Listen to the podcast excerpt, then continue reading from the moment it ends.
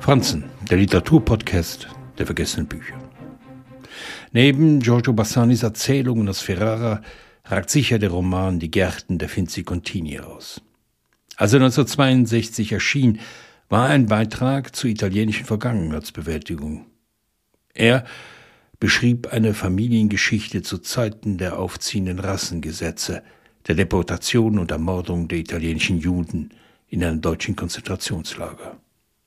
Er ist auch die Geschichte der Liebe des Erzählers zu der geheimnisvollen Tochter des Hauses und seiner Leidenschaft für Tennis in einem ummauerten Park. Dass der Faschismus nicht einfach über Nacht hereinbricht, vielmehr in einer Gesellschaft in kleinen Schritten wuchert, um Hass zu schüren, veranlasst den Erzähler, viele Jahre später nach Ferrara zurückzukehren, um einen Roman über die Familie Vinci Contini zu schreiben. Nichts ist geblieben von dem prachtvollen Leben einer der Vorzeigefamilien der Stadt, die dem anfänglichen Werben der Faschisten um sie widerstand, bis sie selbst geächtet wurden. Bilder aus der Vergangenheit bedrängen den Erzähler. Bilder, die davon erzählen, wie die Juden wegen der Rassengesetze von 1938 aus Vereinen und dem öffentlichen Leben vertrieben wurden.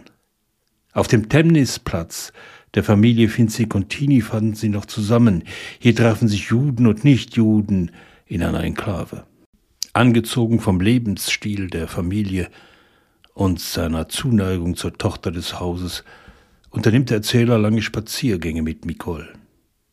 Vor dem nahenden Schrecken breitet sich eine Sommerfrische aus.